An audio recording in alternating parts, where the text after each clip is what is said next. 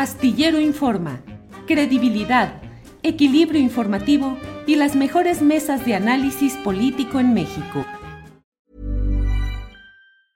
Hey, it's Ryan Reynolds and I'm here with Keith, co-star of my upcoming film If, only in theaters May 17th. Do you want to tell people the big news?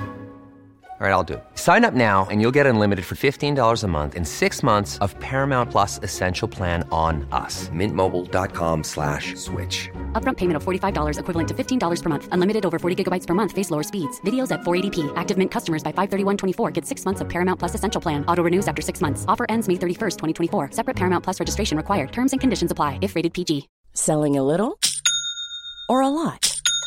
Shopify helps you do your thing however you cha-ching. Shopify is the global commerce platform that helps you sell at every stage of your business. From the launch your online shop stage to the first real life store stage, all the way to the did we just hit a million orders stage. Shopify is there to help you grow. Shopify helps you turn browsers into buyers with the internet's best converting checkout. 36% better on average compared to other leading commerce platforms because businesses that grow grow with Shopify. Get a $1 per month trial period at shopify.com/work. shopify.com/work. Y mire, parte de la discusión eh, notable que se está dando en estos momentos es acerca de lo que significa el perfil específico de Omar García Harfush como uno de los ya cuatro aspirantes formales a la candidatura de Morena al gobierno de la Ciudad de México.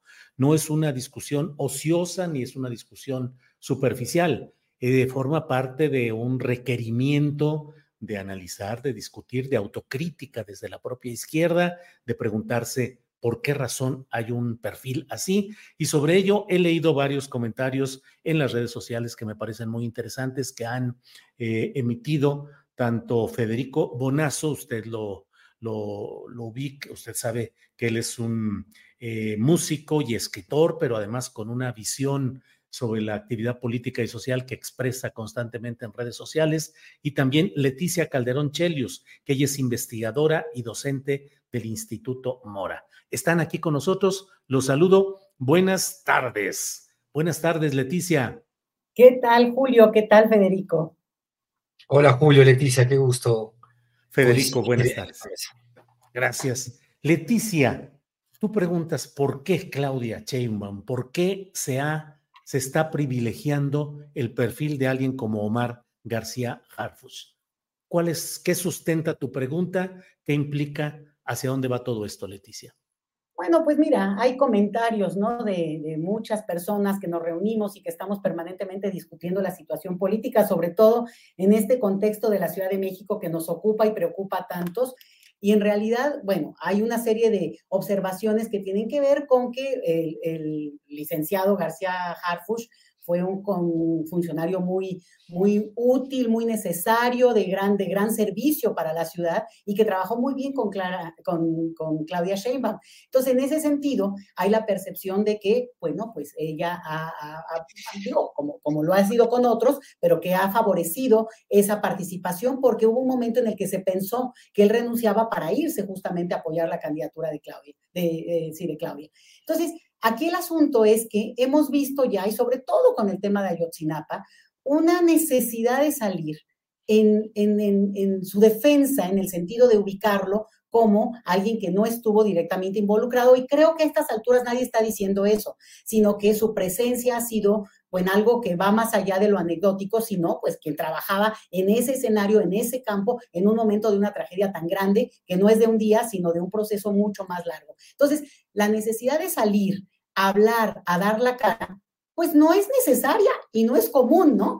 Y eso se da en el, en el contexto, que es el que preocupa, cuando tú tienes una, una cosa muy visible en los medios de comunicación corporativa, hablando excesivamente, no solo bien, sino hasta de, atributos físicos de este joven eh, funcionario, eh, y, y no destacando en todo caso su ejemplaridad en términos de su trayectoria o su capacidad conceptual o su visión de izquierda, que es lo que preocuparía a un, digamos, a un perfil de votante de, en todo caso, del partido de Claudia Sheinbaum, ¿no? Entonces, por ahí va eh, la, la, preocupación, el hecho de que no se trata de descalificarlo por algo que él, por supuesto, insisto, nadie está diciendo que él sea culpable de algo directamente, pero que siempre la suspicacia, la duda, la sombra de lo que significa un hecho tan terrible como Ayotzinapa, pero además asociado a una cuestión donde no se ve claramente un perfil desde mi punto de vista que pueda obedecer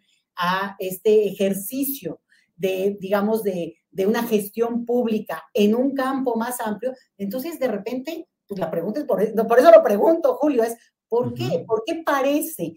¿Por qué no hay incluso una, una capacidad de distancia frente a los diferentes actores y dejarnos que ahora sí que el pueblo elija, ¿no? Bien, Leticia, gracias. Federico Bonazo, he leído también diversos comentarios tuyos. ¿Qué nos dices al respecto de lo que estamos comentando, Federico? Sí, tengo una ensalada de sensaciones eh, y también estoy viendo la ensalada que hay en las redes sociales. Hay una, confusión de gente que respeto, como Leti, em, preguntas muy legítimas Em, quisiera decir tantas cosas y tenemos tanto poco tiempo, pero mira, voy a intentar resumir. Yo estuve en la marcha de, los padres y de los normalistas y em, el estado de ánimo que me generó acompañar eh, esos reclamos que no han sido resueltos eh, me eh, produce un ánimo subjetivo que condiciona cualquier análisis posterior. Yo creo que en el caso concreto de García Harfuch, que repito un poco lo que dice Leti en el sentido de no hay una acusación directa porque no puede haberla, pero tampoco puede haber una exoneración franca como la que estamos viendo. Eh, nadie es tonto aquí como para interpretar que eh, cuando el presidente dice en la mañanera lo que dice de García Harfuch, que estuvo solo en unas reuniones y eso, este, ¿qué puede significar? No tenga un impacto brutal en el ánimo de los seguidores y en la manera de interpretar los hechos de los seguidores de la 4T. Pero por otro lado, periodistas muy valientes eh, eh, que hacen bien su trabajo han hecho preguntas que, no que quisieran hacerle directamente a García Harfuch y no, evidentemente no han conseguido la entrevista presencial o virtual y solo pueden lanzarlas al aire. Es el caso de Temoris Greco, que ha hecho 11 preguntas más que pertinentes, que podríamos resumir en una sola, que es, si usted de acuerdo no estuvo en los hechos, hago un pequeño paréntesis, es muy importante distinguir que Ayotzinapa son dos crímenes, la desaparición forzada de los, de los muchachos y la verdad histórica y el encubrimiento. Entonces, la pregunta de Temoris eh, es muy importante. Aunque usted no haya estado eh, en la desaparición, participó de, primero de un cuerpo policial al que usted no, puede inocentemente pensar que no, no, descubrió ya ahí, días antes de la tragedia, del crimen de Estado de Ayotzinapa, todos los contubernios que había con el crimen organizado. Uno. Y dos, participó en reuniones concretas donde tuvo que haber información clave para el caso. Esa hay que brindarla. Entonces, cuando hoy vemos algunos comentaristas pro 4T que dicen, bueno, se tiene que apurar un poco, los, más duros, ¿eh? Un poco más en aclarar, no, el verbo no es aclarar, el verbo es declarar. Y, ahí, eh, pues a los que pertenecemos a, la izquierda y apoyamos a este gobierno, eh, se nos produce un cisma, o hablo por mí, no hablo en plural, hablo por mí, eh, se nos rompe el corazón. Ver que se ataca a, García, a, Gómez Trejo, al fiscal especial, después de un gran reportaje periodístico como el que ha hecho John Gibler, eh, y que se defiende o se protege o se minimiza la participación de, de Harfuch en, estos cuerpos policiales y toda la información que está allí, eh, produce una desazón enorme, sin duda. Gracias, Federico. Eh, Leticia, ¿qué otro punto podemos abordar aquí? Hay eh, quienes en, este, en el chat de este mismo programa y en otros eh, espacios dicen, ya, ya, ya dejen eso, ya García Harfus, es demasiada la insistencia, ya que la gente vote y adelante, hay que ver hacia adelante. Uno. Y otro tema es también el que dice, bueno, pues eh, no se le puede culpar porque él no estuvo en ese momento, aunque como dice Federico, pues hay preguntas que se han planteado, Temoris Greco, un servidor, otros que hemos dicho, bueno, exactamente qué sucedió, el tiempo que tuvo, 20 meses como jefe de la Policía Federal en Guerrero y no se enteró de nada en ese antes y en el después, premiado al ser nombrado más adelante como el sucesor, ni más ni menos que de Tomás Cerón de Lucio, como García Harfus, como director de la Agencia de Investigación Criminal. ¿Qué hacer frente a quienes creen que ahondar o abundar en estos hechos o en estos análisis es darle armas al adversario, hacerle el juego a la derecha? Leticia. No, al contrario, yo creo que ahora Federico lo pone en un plano mucho más directo, digo, ¿no? ahí sí se fue con todo porque lo plantea tal cual, ¿no? En el escenario que creo que es lo que, no, acabamos de entender quienes no estamos metidos en la cocina de, de, de, del partido y que están metidos realmente en lo que será la elección del que es el candidato para las ciudades. Ese es el tema. Y entonces, bueno, esta es un, una situación que no es como que, bueno, es que yo estaba por ahí o tengo una culpa indirecta esto creo que es una cosa que se tiene que aclarar y que se te, la tendría que aclarar, o como me encantó lo que dijo Federico, más bien declarar, porque todo lo que alguien pueda saber en este momento de ese caso podría contribuir a juntar esas piezas que obviamente este pacto criminal tiene cerrado y que no nos permite ya entender todo lo que ocurrió ahí, ¿eh? incluido el que llamen a declarar también a Peña Nieto, por supuesto. ¿eh? Pero en ese sentido, estamos frente al caso más dramático de nuestra historia reciente y que esté inmiscuido un personaje que podría llegar a tener un cargo importante en la Ciudad de México, bueno, pues es que es no, no, es como que, bueno, simplemente un funcionario de repente se llega a colar gente y lo sabemos muy bien y la política tiene esa cosa tan, tan dura y tan sucia que no nos gusta mucho a los, a los que no estamos metidos ahí.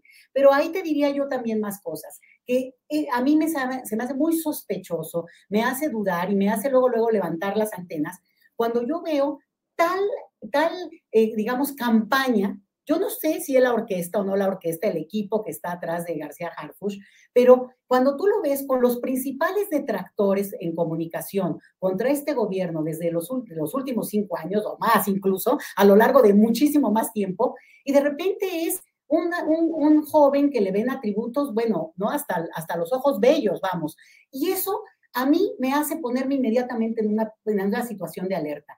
¿Cómo es posible que un personaje que no tiene, digamos, una, y no la tiene por su trayectoria y por su formación y porque no todo el mundo tiene que tener esa, ese, digamos, esa iluminación en tantos temas y un conocimiento tan amplio, sobre todo alguien que no tiene esa formación, pero de repente es el, el más solicitado, el más festejado y me preocupa las conexiones subliminales, eh, te lo digo sinceramente, que de repente yo veo en noticieros donde se habla de que ¿por qué no un policía político? ¿Qué, ¿Por qué eso estaría mal? Y siguiente eh, fragmento del programa, ¿por qué no hablamos de Bukele? Bukele en El Salvador, ¿qué se ha hecho bien a pesar de la violación a los derechos humanos? Entonces, los mensajes Julio, no son casuales y no lo veo yo como una cosa, digo, ya, tampoco estamos como para hacernos los inocentes porque lo hemos vivido en términos de una campaña muy dura desde los medios de, de cierto perfil y creo que ahí hay que alertarnos y simplemente en todo caso permitir, y ese es parte del problema que creo que nos va a ayudar a todos a discutir el método de selección de los candidatos de aquí para el Real. Esto es una consulta abierta. Pero en el caso de la Ciudad de México no es que va a haber consultas espejo, las van a hacer otras empresas, no. Lo que yo entiendo hasta ahora es que es una encuesta que harán los, el equipo dentro de Morena a, a población abierta de la Ciudad de México y esta obsesión porque les... It's that time of the year. Your vacation is coming up. You can already hear the beach waves, feel the warm breeze, relax and think about work. You really, really want it all to work out while you're away.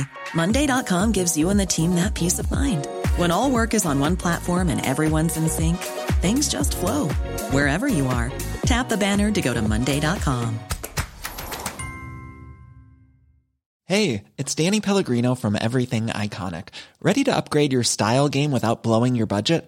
Check out Quince. They've got all the good stuff shirts and polos, activewear, and fine leather goods, all at 50 to 80% less than other high end brands. And the best part? They're all about safe, ethical, and responsible manufacturing. Get that luxury vibe without the luxury price tag. Hit up quince.com slash upgrade for free shipping and 365 day returns on your next order. That's quince.com slash upgrade.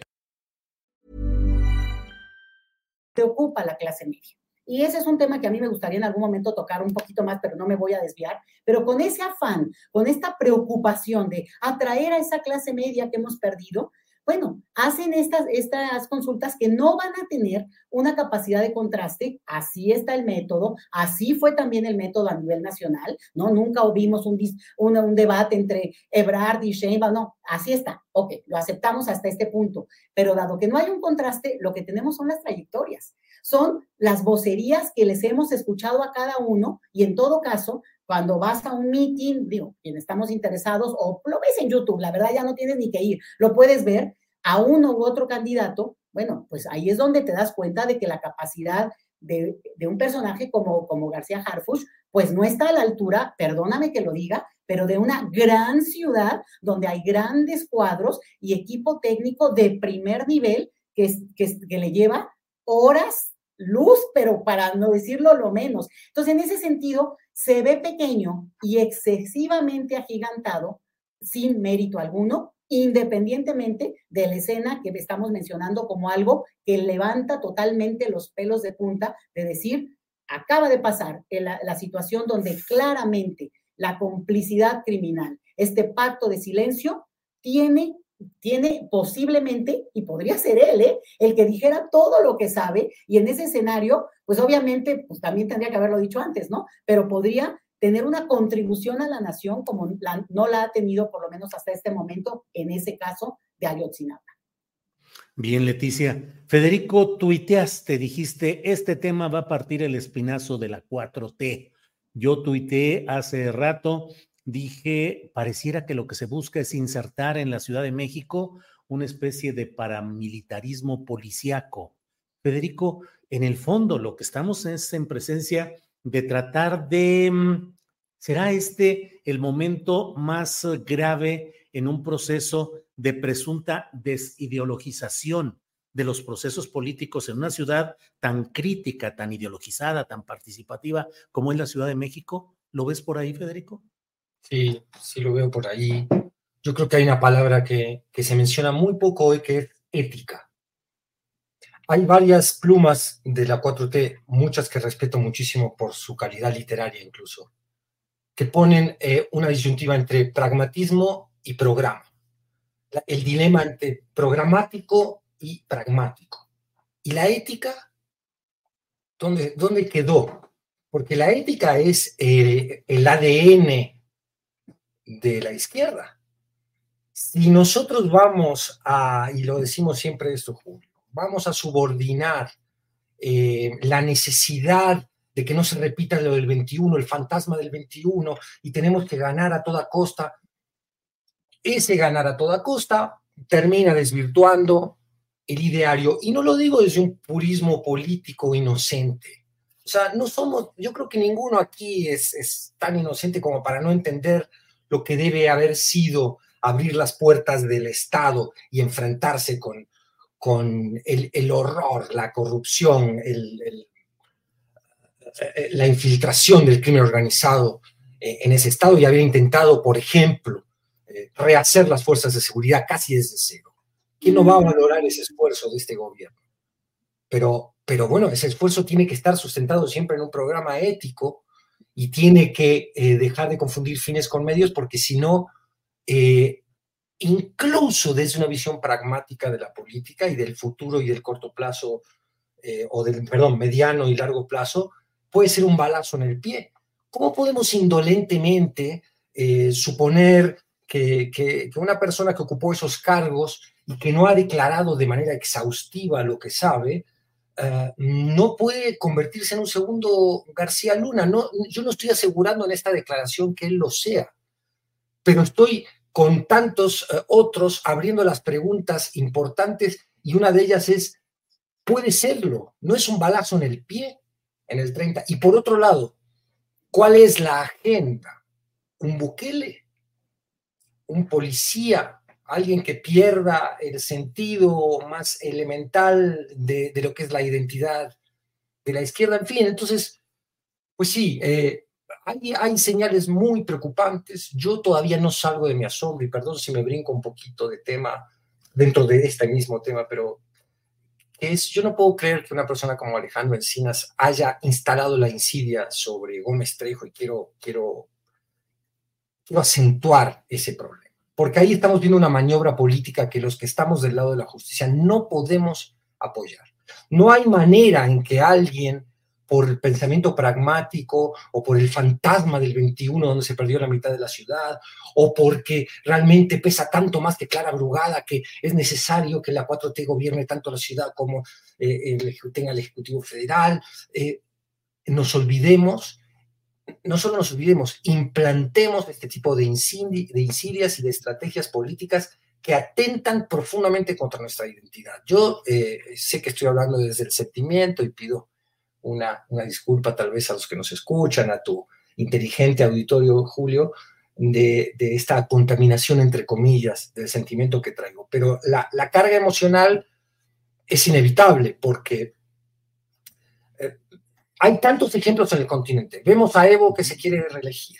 Vemos a, un kirchnerismo que se ha derrumbado, se ha convertido en aquello mismo que quería combatir, que no tiene ya identidad política que propone a un tipo de la derecha para que lo represente ahora ante la amenaza ley. Vemos a, Lula dándole la mano a Dina Baluarte, que es que Boluarte, perdón, que es una asesina, una represora. Eh, y decimos, bueno, esa es la izquierda que queremos construir en función del pragmatismo. Entonces, ¿qué, qué va a hacer Morena en el, en el, en el 30 que va, a gritar somos campeones? Ya son partidos de fútbol, sin, sin ideales. Y los que pensamos de esta manera estamos atacados como izquierda buena ondita, como los ingenuos que no entienden cómo son las, las reglas del poder. Y entonces yo ahí evoco, y con esto acabo esta intervención, una frase del propio López Obrador. ¿Para qué queremos el poder? Sí, así es, Federico, gracias. Eh, Leticia, eh, se nos ha ido el tiempo como es natural en un análisis tan detallado y necesario, necesario que tenemos que hacer. Leticia, tu reflexión final, por favor. Pues mira, yo creo que estamos ante una elección de mayoría de edad, porque yo creo que también esta oportunidad que se nos abre es de pensar las ciudades de otra lógica, en la cual, pues evidentemente el rumbo para mí, que se ha, que se ha tomado y que es correcto, es la izquierda. El temor este de que si se perdió o no la ciudad, la ciudad no se perdió. Lo que hay que hacer es, en todo caso, trabajar y poner buenos candidatos, porque también no hay una reflexión de qué se hizo mal y entonces repetir eso o querer subsanarlo con unas salidas falsas desde mi punto de vista, creo que no es la vía incorporarnos al debate en el sentido amplio, no personalizado, no digo, no quiere, uno no quiere estar en todo eso tampoco, eso tiene una lógica, pero sí me parece que hay que reflexionar mucho más de qué ciudad queremos construir y en ese sentido hay capacidades, hay personalidades y no es una persona, ¿eh? Hay liderazgos para, para seguirlos, para que puedan ser a quienes uno pueda confiar. Y ese es el punto, que no, nadie solo va a construir, tenemos que estar todos. Y para sumarnos necesita ser alguien con credibilidad y, prestigio y respetabilidad sobre todo, Bien, gracias Leticia. Federico, tu reflexión final, por favor. No, agradezco mucho. Además, yo siempre que me des la oportunidad como ciudadano que soy, yo no soy especialista en política ni nada de eso, y te agradezco, Julio, que tú me abras este espacio, que es uno que yo reviso mucho y poder escuchar a personas tan valiosas como ahora Leti, que sí se dedican profesionalmente al análisis político. Yo hablo un poquito más de, un ciudadano que pretende estar informado y que ha, ha, dado una pelea hace ya varios años de resistencia en redes sociales a lo que es una narrativa siniestra de la derecha, que ahora se viste de defensora de derechos humanos también, y, hay eh, personajes que representan lo peor de la hipocresía, que ahora se suman y usan ah, el caso de los desaparecidos para sus fines electorales. No, no puedo eh, irme sin denunciar, ya que abrí esta pequeña ventanita, estos carteles que está usando Xochitl, donde pone a las madres buscadoras formando su nombre, Xochitl. Mm, Ese abuso inmoral de un dolor abierto es el que a mí me hace eh, estar en este estado de enojo con lo, lo que tendríamos que estar, en, la manera en que tendríamos que estar enfrentando ese discurso.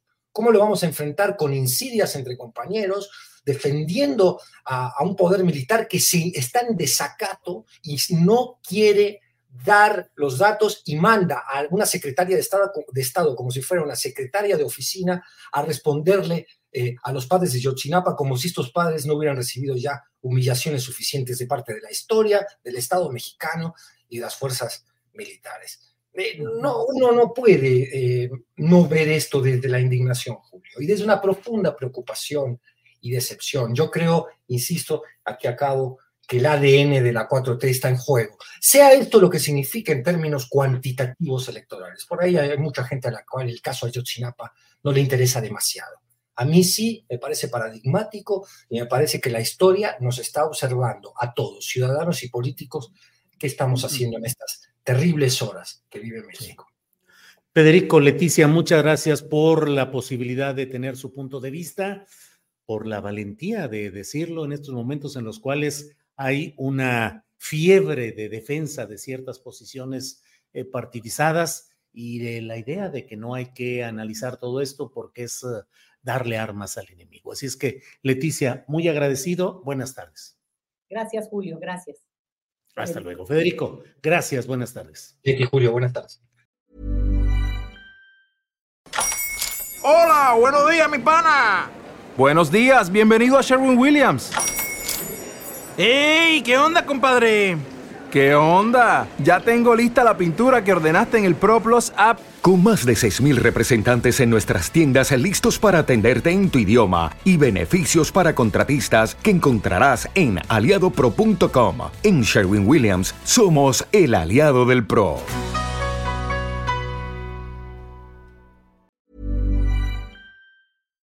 Para que te enteres del próximo noticiero, suscríbete y dale follow en Apple, Spotify, Amazon Music, Google o donde sea que escuches podcast.